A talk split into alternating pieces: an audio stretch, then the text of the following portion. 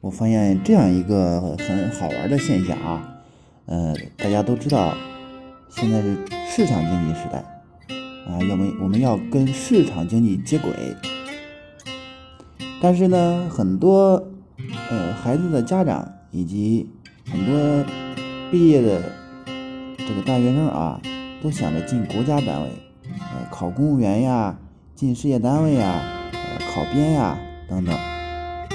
那么进入国家单位就意味着这个不用走市场经济道路了。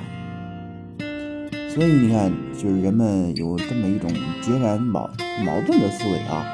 又想着跟市场经济接轨，又想着进入体制内，避免市场经济的风浪，是吧？这个说明什么呢？就是说明我们又想挣钱，又想四平八稳的啊。而且呢，很多就是体制内的人，他是抵触商业的。你看，好多干了很多体制内工作的人，干了很久的。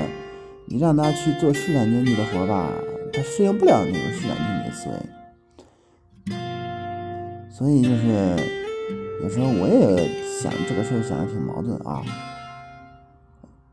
最终呢，就是我想通了啊，要跟市场经济接轨，不能说只是说想想而已，得落到实处。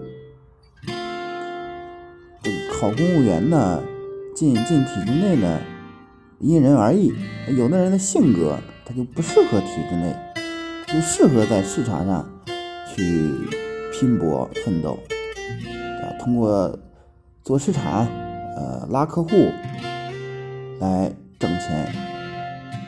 有的人呢，你让他去拉客户做业务，他害怕，或者说他根本都不善于跟客户打交道，他只适合在体制内挣点稳定的工资，有个五险一金保障的。是吧？所以呢，就是这个事儿要因人而异。如果你的性格适合做业务、做市场、跟客户打交道、做生意，那就接轨市场经济。如果你的性格不适合呃做商业，那你就老老实实的找一个挣固定工资的活干着。嗯。我感觉我这个说法还是比较合适的，你认为呢？你认为你是应该接轨市场经济呢，还是说做个挣固定工资的、不需要跟客户打交道的活呢？